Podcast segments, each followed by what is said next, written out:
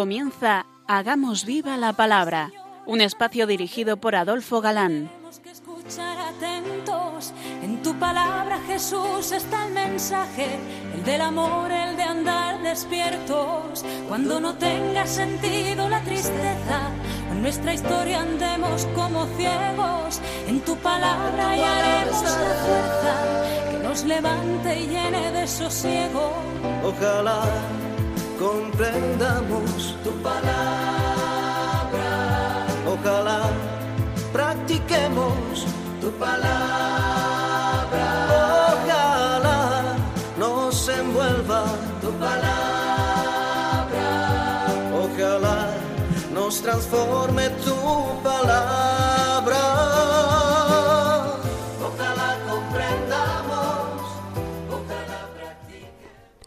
Hola amigos, bienvenidos al programa Hagamos viva la palabra. Estamos ante ustedes Katy González, Adolfo Galán. y Ana García, y es para nosotros un placer estar ante estos micrófonos de nuevo para compartir este tiempo en vuestra compañía, intentando, como dice el título de nuestro programa, hacer vida la revelación contenida en la palabra, hacer viva la palabra. Esto supone que estos primeros pasos de la vida de la Iglesia que estamos viendo no nos resultan ajenos e intentamos hacer vida en nosotros eso que se dice en el programa. Así es. Hola amigos. Mm, Retomamos de nuevo nuestro libro de los Hechos de los Apóstoles en el punto donde lo dejábamos hace 15 días. Recordaréis que el procurador romano Félix eh, dilataba el juicio de Pablo, pues había de dejarlo en libertad, eh, puesto que no encontraron pruebas ni causa. Pero no quiso. No quiso ni condenarle sin razón, al ser ciudadano romano, cuidado, que esto era importante, ni enfadar al Sanedrín, por otro lado, y optó por dilatar el asunto con el pretexto de que tenía que venir el tribuno Lisias. Quedó el prisionero en lo que se llamaba custodia militaris, gozando de cierta libertad dentro de la fortaleza y a su cuidado tenía siempre un soldado. La mujer de Félix, ya dijimos que era judía, quiso escuchar al más que famoso Pablo, y aunque tanto ella como Félix conocían no poco del camino, según leemos eh, que llenó de terror al escuchar a Pablo, bueno, mejor lo escuchamos, vamos a leerlo. ordenó Félix al centurión que Pablo siguiera detenido, pero que le dieran alguna libertad y dejasen que sus amigos le atendieran. Unos días más tarde se presentó de nuevo Félix, junto con Drusila, su esposa, que era judía. Mandó Félix llamar a Pablo y escuchó lo que éste decía acerca de la fe en Jesucristo. Pero cuando Pablo le habló de una vida de rectitud, del dominio propio y del juicio futuro, Félix se asustó y le dijo, Vete ahora, volveré a llamarte cuando tenga tiempo. No es de extrañar. Él buscaba los encuentros con Pablo para sacarle dinero. Y Pablo le habló de justicia, de continencia, de juicio venidero, justicia que equivale a santidad. A un ser eh, de tal calaña, continencia a él y a su mujer, sabiendo cómo se las gastaban los Herodes, que el que no robaba a la mujer de su hermano vivía maritalmente con su hermana, como veremos, y la misma mujer de Félix que había despachado a su marido para casarse con Félix, y que a su vez era hermana de la que vivía con el otro hermano, Herodes Agripa. Y a estos dos eh, hablarle de juicio venidero. Por supuesto, por supuesto que se acabó el escuchar a Pablo. Y naturalmente no le sacó dinero. Pero escuchemos. Se asustó y le dijo, Vete ahora, volveré a llamarte cuando tenga tiempo.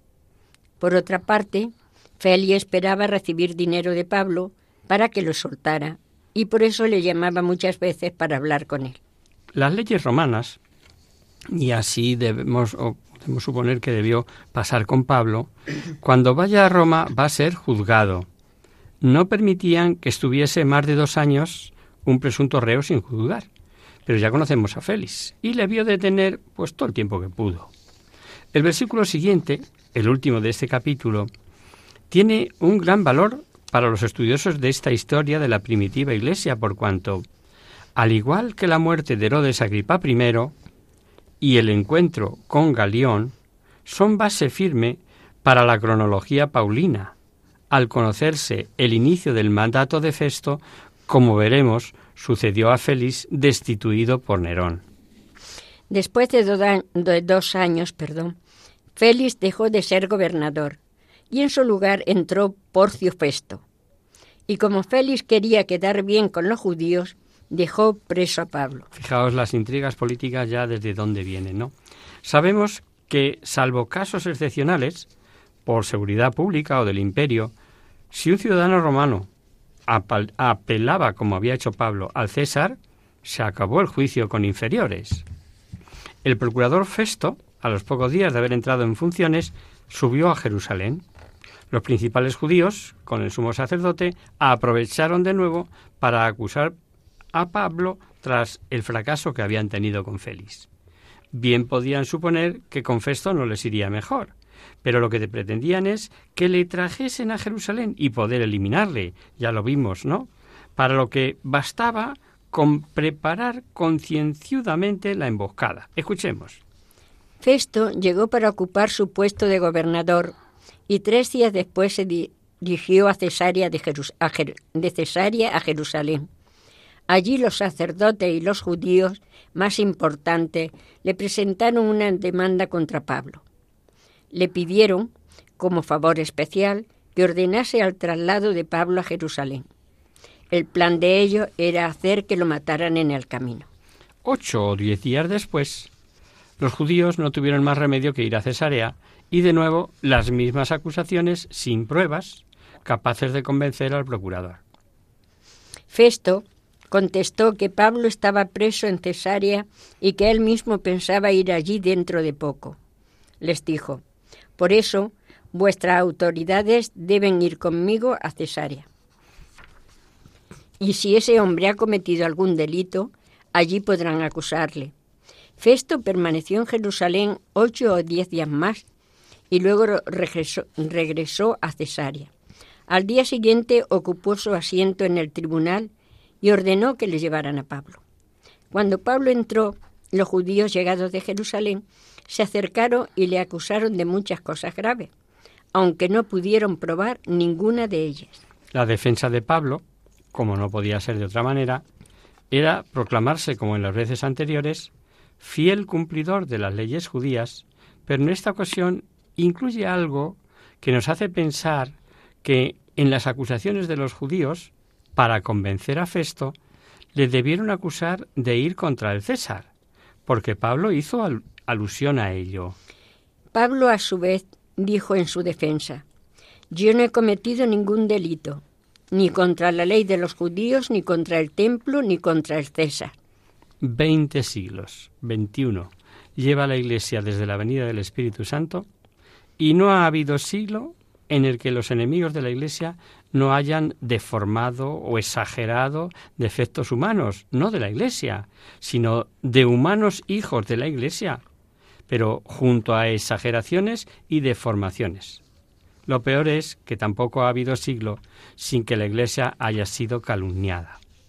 Pero Jesús, para que no nos asuste ni nos extrañe, y para que estemos seguros de estar en un barco que no puede hundirse, ya lo advirtió antes de subir al cielo e incluso les prometió ser bienaventurados cuando sufrieran por toda clase de mentiras. ¿Recordáis?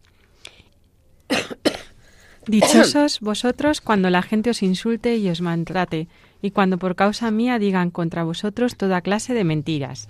Festo, siempre procurando no disgustar a los judíos, pero respetuoso con el preso de ciudadanía romana, invitó a Pablo a ser juzgado en Jerusalén, como pedían los judíos, ¿no? Garantizándole que él mismo estaría en ese tribunal. Entonces Pablo aprovechó la ocasión para, valiéndose de sus derechos, apelar al César, lo que suponía ser juzgado en Roma. Pablo está siempre dispuesto a dar la vida por Cristo, pero de su parte está el defenderse si ve que la voluntad de Dios no es pedirle en ese momento el martirio. Pero como Festo quería quedar bien con los judíos, preguntó a Pablo, ¿Quieres ir a Jerusalén para que yo juzgue allí tu caso? Pablo contestó, Estoy ante el tribunal del César, que es donde debo ser juzgado. Como tú bien sabes, nada malo he hecho contra los judíos. Si he cometido algún delito que merezca la pena de muerte, no me niego a morir. Pero si no hay nada de cierto en las cosas que me acusan, nadie tiene el derecho a entregarme a, de entregarme a ellos. Pido que me juzgue el propio César. Festo consultó entonces con sus consejeros y dijo, puesto que has pedido que te juzgue el César, al César irás. Con esto, con exigir sus derechos, Pablo consigue tres cosas. Primero, tener ya asegurado el viaje a Roma, pues a Festo ya no le quedaba otra. Segundo, ayudar a Festo a librarse del problema, pues los judíos sabían que no podía hacer otra cosa. Y tercero, dejar en ridículo a sus acusadores, emboscada incluida. No quedaba ya más que esperar a que se presentase la oportunidad de enviar al detenido. No había posibilidad de viajes a destino determinado cuando uno quisiera. Y estando en estas cosas, presentaron sin duda visita de cortesía y cumplimiento hacia el nuevo procurador el rey Agripa II, que era hijo del anterior, Agripa I, que mató a Santiago y apresó a Pedro, y se presentó con su mujer, que era su hermana, separada del rey de Cilicia, y que después, por cierto, se lió con Tito, y se llamaba Berenice. Al cabo de algunos días, el rey Agripa y Berenice fueron a Cesarea a saludar a Festo. Como estuvieron allí varios días, Festo contó al rey el caso de Pablo. Le dijo, hay aquí un hombre que Félix dejó preso. Cuando estuve en Jerusalén, los jefes de los sacerdotes y los ancianos de los judíos me presentaron una demanda contra él, pidiéndome que lo condenara. Le contesté que la autoridad romana no acostumbra a condenar a muerte a nadie sin que antes el acusado haya podido enfrentarse con sus acusadores para defenderse de la acusación. Por eso, cuando vinieron acá, sin perder tiempo, ocupé al día siguiente mi asiento en el tribunal y mandé traer al hombre. Pero los que se presentaron para acusarle no alegaron en contra suya ninguno de los delitos que yo había pensado. Lo único que tenían contra él era cosas de su religión, y que un tal Jesús que murió y que Pablo dice que está vivo, como yo no sabía qué hacer en este asunto, le pregunté a Pablo si quería ir a Jerusalén para ser juzgado de esas cosas, pero él ha pedido que le juzgue Su Majestad el Emperador. Por eso he ordenado que siga preso hasta que yo pueda enviarlo al César. Agripa había sido educado en Roma y fue apoyado por Claudio, y después, gracias a Vespasiano, vio aumentado su reino. Reinos que bailaban, claro está, al son que tocara Roma. En su tiempo fue terminado el templo de Jerusalén. Ojo a este dato, ¿no? Y este matrimonio de hermanos, si llevaban sangre judía por descender de una esposa de Herodes el Grande, que llevaba, por cierto, sangre nada menos que de los famosos matatías, lo que justifica lo que después veremos, le dice a Pablo, los rabinos estimaban de Agripa la fama que tenía como buen conocedor de la ley. Y cuando Festo les contó que tenía un preso judío, con acusaciones por problemas religiosos de su religión, de ellos, y de que el preso había apelado al César, etcétera, etcétera, mostraron interés en escuchar a Pablo.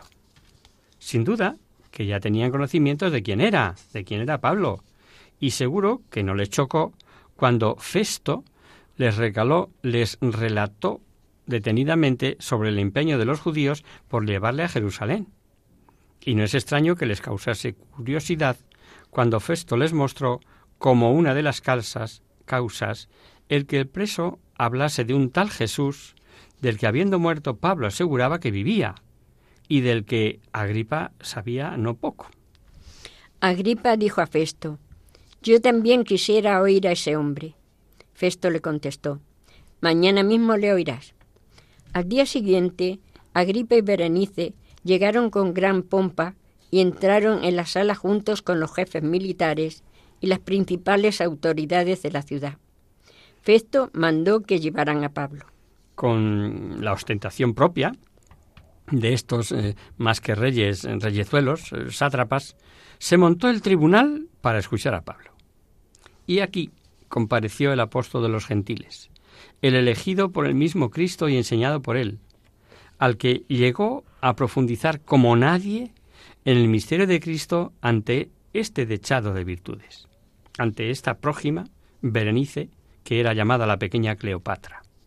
Viuda a los 21 años eh, de un tío suyo, Herodes de Calcis, se fue a vivir maritalmente con su hermano el rey y, para evitar habladurías, se casó de nuevo con el rey de Cilicia, al que abandonó al poco tiempo para volver al palacio de Agripa. Y después, parece ser, que fue cuando Tito prometió desposarla. Bueno, pues aquí tenemos a Pablo ante esta prójima, ante el rey Agripa y ante Festo, el procurador romano. Vamos a hacer ahora un breve descanso en la palabra.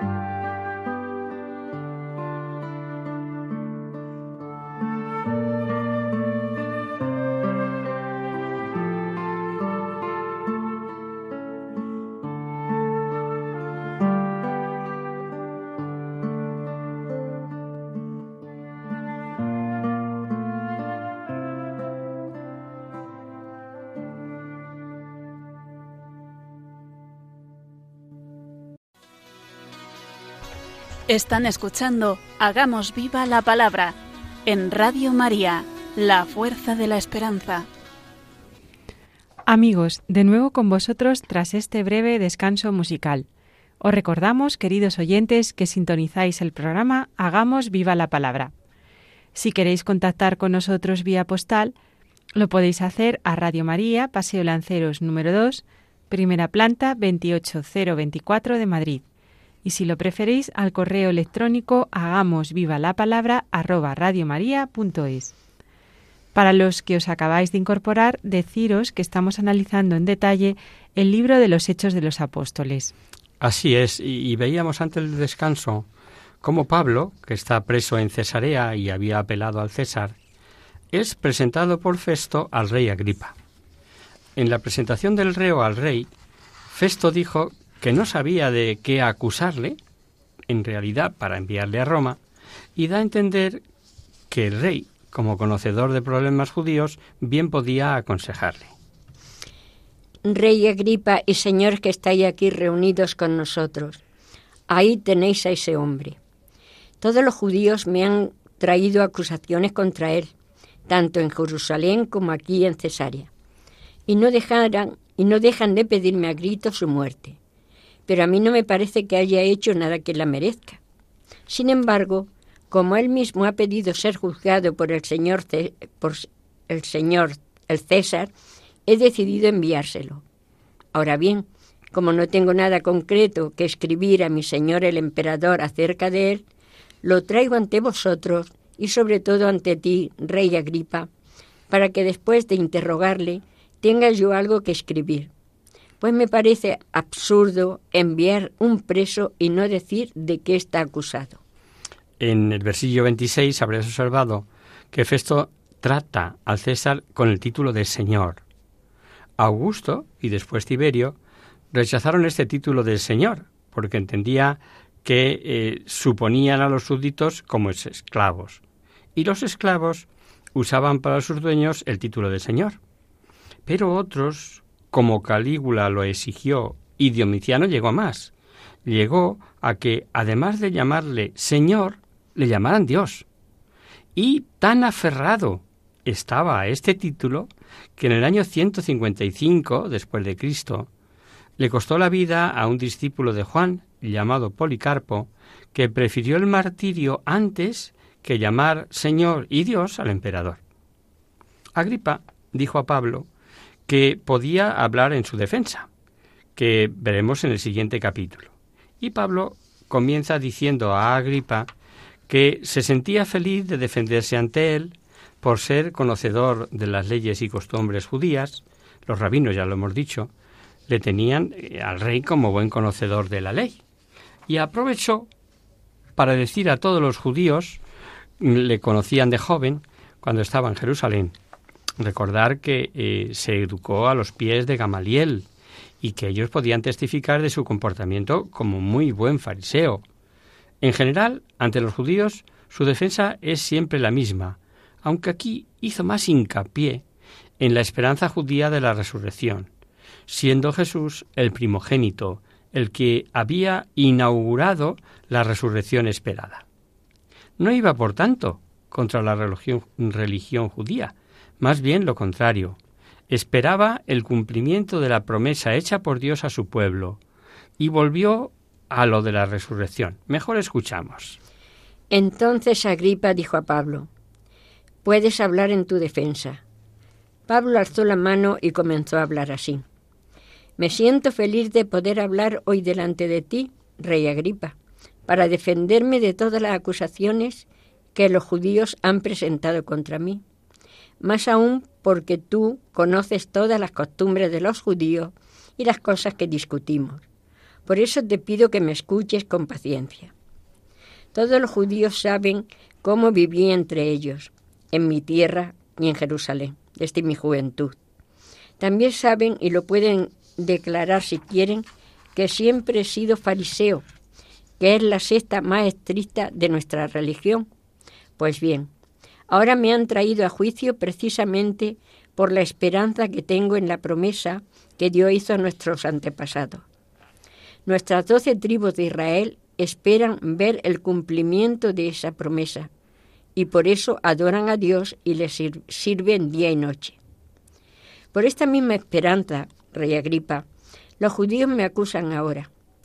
¿Por qué no creéis que Dios resucita a los muertos? Después eh, les recordó creerse obligado a la brutal persecución al nombre de Jesús, el Nazareno, llevado hasta fuera de sus fronteras. Yo mismo pensaba antes que debía hacer muchas cosas contra el nombre de Jesús de Nazaret. Y así lo hice en Jerusalén, con la autorización de los jefes de los sacerdotes. Metí en la cárcel a muchos de los creyentes, y cuando los mataban, yo estaba de acuerdo. Muchas veces los castigaba para obligarlos a negar su fe. Y esto lo hacía en todas las sinagogas, y estaban tan furioso contra ellos que los perseguía hasta en ciudades extranjeras. Y con motivo de repetir ante tan sano tribunal el milagro de su conversión, Lucas lo narra por tercera vez. Ya lo conocemos bien y si es verdad que en cada caso suele ver algún matiz eh, de acuerdo con los oyentes, por ejemplo. Eh, ¿Qué importancia podía tener ante este tribunal que Dios se valió de un tal Ananías, etcétera? En cambio, en este relato Lucas nos ha conservado la conocida frase que le digo, le dijo Jesús: Duro te es dar coces contra el aguijón. Y esto pasa como con tantos pasajes, sobre todo del Nuevo Testamento y teniendo los evangelios paralelos de Mateo, Marcos, Lucas. Es conveniente leerse todas las veces que narra Pablo su conversión para sacarle todo el contenido que tiene. Sabemos que Pablo vio a Jesús, y de él recibió revelaciones diversas. Algo cita aquí. Con ese propósito me dirijo a la ciudad de Damasco, autorizado y comisionado por los jefes de los sacerdotes. Pero en el camino, oh rey, vi a, medio, a mediodía una luz del cielo, más fuerte que la luz del sol, que nos envolvió a mí y a los que iban conmigo. Todos caímos al suelo, y oí una voz que me decía en hebreo, Saulo, Saulo, ¿por qué me persigues? Te estás haciendo daño a ti mismo, igual que si dieras coces contra el aguijón. Entonces dije, ¿quién eres, Señor? El Señor me contestó, Yo soy Jesús, a quien tú persigues. Pero levántate, ponte en pie, porque me he aparecido a ti, para que me sirva y para que seas testigo de lo que ahora has visto y de lo que aún te mostraré. Esta es la tercera vez que se nos narra la conversión de San Pablo en este libro. Tan relevante fue para su vida, como hemos comentado anteriormente, y preciosa la misión que Jesús encomendó a Pablo. Lo mejor es leerla. Te voy a librar de los judíos y de los paganos. A estos te envío ahora. Y te mando a ellos para que les abra los ojos y no anden más en la oscuridad, sino en la luz para que no sigan bajo el poder de Satanás, sino que sigan a Dios y para que, creyendo en mí, reciban el perdón de los pecados y una herencia entre el pueblo santo de Dios. Y dice, eh, dirigiéndose especialmente a Agripa, que obediente a la misión se lanzó y por eso fue apresado y le quisieron matar. Salvado por el auxilio divino, pese a que lo que anunciaba era lo dicho por los profetas y por Moisés, que el Cristo había después de padecer resucitar. Pero con la ayuda de Dios sigo firme hasta ahora, hablando de Dios a todos, pequeños y grandes. Nunca les digo nada fuera de lo que los profetas y Moisés dijeron que había de suceder, que el Mesías tenía que morir, pero que sería el primero en resucitar de la muerte y que anunciaría la luz de la salvación, tanto a nuestro pueblo como a las demás naciones. Festo ya no pudo más. Le tomó por un alucinado y hay un precioso cruce de palabras. Al decir Pablo estas cosas en su propia defensa, Festo gritó, Estás loco, Pablo. De tanto estudiarte te has vuelto loco. Pablo contestó, No estoy loco, excelentísimo Festo. Al contrario, lo que digo es razonable y es la verdad. Ahí está el rey Agripa, que conoce bien estas cosas, y por eso hablo con tanta libertad delante de él. porque estoy seguro de que también él sabe esto, ya que no se trata de cosas sucedidas en cualquier rincón escondido. Claro que no eran cosas eh, pesadas en un rincón. Hablan de algo recientísimo, predicho por los profetas, anunciado por el mismo Jesucristo, cumplidas ante testigos de toda índole, y no hacía mucho, muy estrictamente le dijo a Agripa si él creía o no las profecías. Le ponían un aprieto, porque si decía que sí, había de creer a Pablo, y decía que no, porque no conocía las profecías si era el rey de los judíos. Y Agripa, pues, como todo político, no dijo ni sí ni no, típico, típico, pero hizo como si el problema no fuese judío, sino de esa nueva secta llamada los cristianos. ¿Crees, rey Agripa, lo que dijeron los profetas? Sé que lo crees. Agripa le respondió. Por poco me persuade a hacerme cristiano. Típico. ¿eh? Eso es soslayar el problema. Y con esta respuesta le pone a Pablo en bandeja la concepción del apóstol evangelizador que él lleva dentro. Pues por poco o por mucho, dijo Pablo, quiera Dios que no solamente tú, rey Agripa, sino también todos los que hoy me están escuchando, lleguen a ser como yo, aunque sin estas cadenas. Ya dijimos que, aunque gozando de cierta libertad, estaba encadenado a un soldado de compañía y ante tal evidencia de que no había razón para condenarlo, aprovechó a mostrar el tribunal las injustas cadenas. Vamos a leer el final del capítulo. Se levantó entonces el rey y también el gobernador, junto con Berenice y con todos los que estaban allí sentados. Y se fueron aparte a hablar del asunto. Decían entre ellos, este hombre no ha hecho nada que merezca la muerte, ni siquiera debería estar en la cárcel. Agripa dijo a Festo, se podría haber soltado a este hombre si él mismo no hubiera pedido ser juzgado por el César.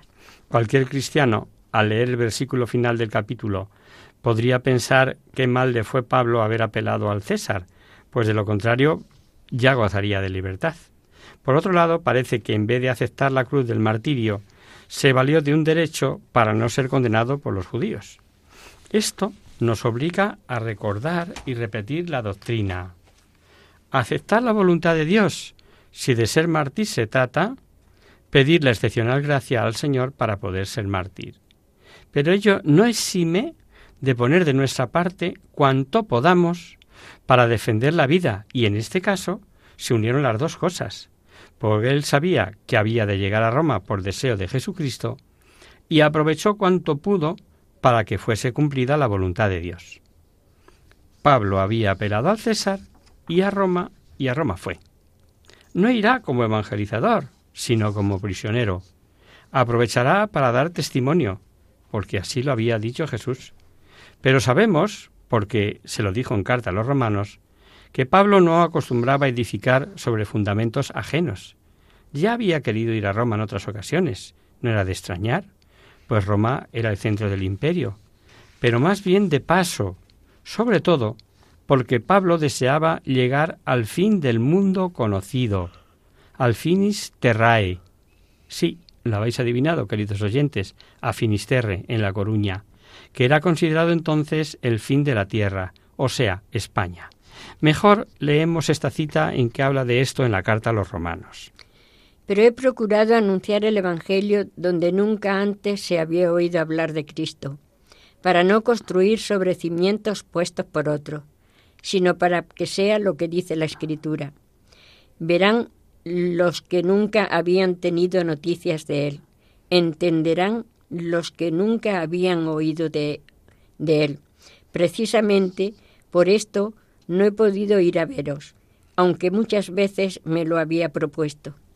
Pero ahora ya he terminado mi trabajo en estas regiones y como desde hace muchos años estoy queriendo visitaros, espero poder hacerlo durante mi viaje a España. Y una vez que haya tenido el placer de veros, confío en que vosotros me ayudaréis a continuar el viaje.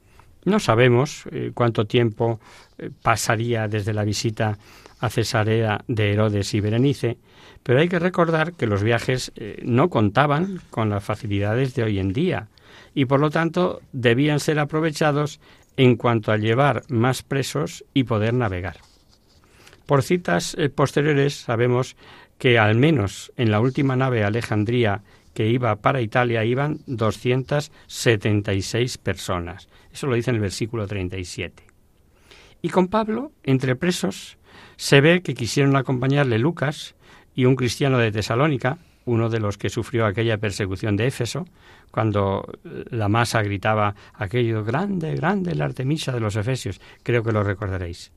Lucas nos da el nombre, Aristarco.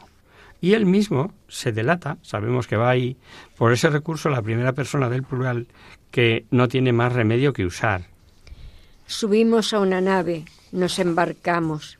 Y una vez más nos encontramos con esa cultura, con esos conocimientos y con esa manera de relatar los hechos, siendo el autor uno de las protagonistas del relato, que entre las gentes del mar dicen, si no hay ni más exacto, ni más científico, ni más real. Tan real que científicos han analizado el relato que hace Lucas y han quedado asombrados. Pero con este viaje comenzaremos el próximo día si Dios quiere, pues hoy el tiempo se nos fue.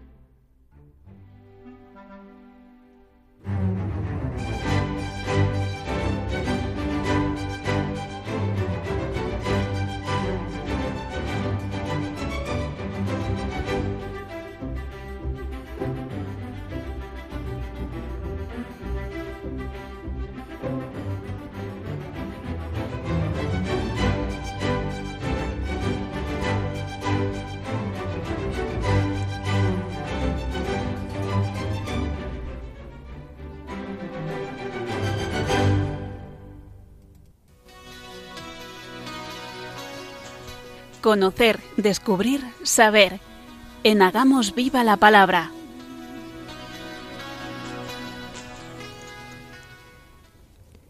Comenzamos nuestro espacio de conocer, descubrir, saber. Y vamos a contestar a un oyente que escribe desde Madrid. Dice lo siguiente. Hola amigos, estoy escuchando vuestro programa y la oferta de plantearos dudas o sugerencias al final del mismo me ha animado a escribir, a poner mis pensamientos en voz alta y no utilizo el correo por anonimato. Me llamo Ignacio y vivo en un barrio de la periferia de Madrid. Estoy con la radio puesta por ver si encuentro algo de luz, pues el ambiente que vivo estoy como agobiado, pero creo que no soy yo solo. Malas noticias por todos lados. Es como si nada de lo que nos permitía permanecer más o menos seguros nos valiera para nada. Paro en mi familia, nosotros a base de marcas blancas y ofertas del mercadillo de los viernes, en el colegio problemas de muy diversa índole y como telón de fondo el coronavirus. Y yo me pregunto, ¿es culpa de la pandemia o de la crisis económica la culpable de todo? Gracias por vuestro programa, de verdad, gracias. ¿Me podíais orientar al respecto? Hola Ignacio, gracias a ti por tu escucha y tu franqueza. Nosotros poco podemos aportar y supongo que decirte que estamos en el mismo barco no ayuda demasiado, o tal vez sí.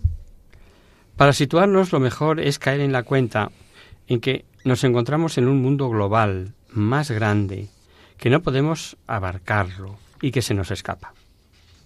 Me viene a la memoria aquella frase que se decía antes de las elecciones en Grecia, todos somos griegos, mientras Europa contenía la respiración en espera de las elecciones de aquel domingo, cuyo resultado amenazaba incluso la supervivencia de la moneda única.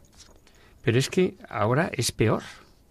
está en juego la propia vida, que si mascarilla sí, que si mascarilla no, con verdaderos enfrentamientos. La desconfianza y maniobras entre países está patente. Cada uno va a lo suyo. Y si no, fijémonos en la famosa prima de riesgo, que antes no sabíamos ni qué era. Y en resumen, no es otra cosa que una gigantesca desconfianza en nosotros como país. Y cuando vamos a pedir dinero nos dice, vale, pero como no me fío de ti y tú necesitas mi dinero, me das más intereses. Y es que en la base de la situación en la que nos encontramos están los pecados. El egoísmo, la mentira, el robo indiscriminado, eh, los abusos de todo tipo, en una palabra, la exclusión de todo lo bueno que es la exclusión de Dios en nuestras vidas. Ahí está la clave. Es evidente que todos nos encontramos en la misma barca en una economía de mercado global. Prueba de que estamos en la misma barca es lo que expresa tu, casa, tu carta, perdón, pues los elevados precios de la luz o los combustibles han llegado a nuestras casas de modo implacable, repercutiendo gravemente en la economía familiar. Y la Iglesia está en primera línea de lucha contra la crisis en toda Europa. Pero además de actuar, los cristianos denuncian que son nuestros estilos de vida lo que nos han traído hasta aquí. ¿Podemos hacer algo? ¿Qué están haciendo los cristianos para combatirla? En primer lugar, arremangarse, marchándose las manos. Cáritas, Manos Unidas, eh, Cruz Roja, se han convertido en la institución de referencia para las personas más golpeadas por toda la crisis en Europa. Por su red capilar, extendida por todas las diócesis y parroquias del viejo continente, Carita colabora para dar de comer a casi 20 millones de personas y se ha convertido en la organización más eficaz en la búsqueda de trabajo. En España, el 16% de quienes acuden a sus servicios han encontrado un empleo. Las estadísticas son sorprendentes. Pero además, como dice la conferencia episcopal, los cristianos tienen otra misión, no menos eh, decisiva, mostrar al mundo que la raíz de la crisis antes de la economía sanitaria o financiera es ética. Muchos hablan del inicio de un colapso económico total, que en definitiva no es más que el ocaso de un modelo cultural, impregnado de liberalismo desenfrenado, que pone la ganancia económica por encima del bien de toda persona humana, que pone el éxito personal por encima de la solidaridad en las micro y macrorelaciones humanas, y que no comprende que la felicidad de cada persona y la promoción del bien común no se excluyen, sino que se presuponen mutuamente. Ojalá, ojalá que impere el sentido común, que se está demostrando, que por cierto es el menos común de los sentidos, y lleve a los europeos a replantearse su estilo de vida. De vida perdón. En estos momentos cobran más vigencia que nunca las propuestas de la doctrina social de la Iglesia. No basta hoy con aplicar nuevos mecanismos económicos o financieros, sino que es preciso volver a colocar la persona en el centro de la construcción europea. Hay que romper con el pasado, con las propuestas materialistas que nos han conducido al desastre. La familia debe volver a ocupar el lugar que le corresponde, porque sólo así habrá solución a la crisis demográfica que sufre Europa. Esa es otra. La población europea se está envejeciendo e hipoteca su futuro. También es preciso superar los viejos dogmas secularistas que niegan que la apertura de la persona a la trascendencia. Es parte esencial de su naturaleza. Cuando Europa ha negado esta dimensión humana, se han lanzado en brazos del comunismo hedonista. Las consecuencias son las que ahora padecemos. Querido Ignacio, no sé si te hemos ayudado. Eh, solo hemos intentado poner blanco sobre negro, que se dice, viéndolo con los ojos del humanismo cristiano. Por otro lado, nunca viene mal reflexionar y siempre nos ayuda. Al menos tenemos la seguridad de andar con dificultades, pero no en la desorientación, y todos juntos. Quedamos a tu disposición para cualquier duda o aclaración. Y hasta aquí, queridos amigos, el programa de hoy. Os dejamos con nuestra sintonía y os recordamos que si queréis dirigiros al programa para cualquier duda, aclaración o sugerencia, participando en el, en el espacio de conocer, descubrir, saber, estamos a vuestra total disposición y, y encantados de atenderos en la siguiente dirección. Radio María, Paseo Lanceros número 2, primera planta, 28024 de Madrid. O bien, si lo preferís, al correo electrónico hagamos viva la palabra arroba radiomaria.es. Os hemos acompañado en esta emisión Adolfo Galán, Cati González y Ana García. El próximo miércoles, como sabéis, está el programa del Padre Rubén Inocencio, que alterna con nosotros, quien guarda mi palabra. Por tanto, nosotros nos encontramos de nuevo dentro de 15 días, si Dios quiere. Con un programa en el que ya veremos las andanzas de la travesía de Pablo hasta Roma, llena de detalles que nos cuenta nuestro querido historiador Lucas, autor de los Hechos de los Apóstoles. Hasta el próximo día. Hasta nuestra próxima emisión. Hasta dentro de 15 días, amigos.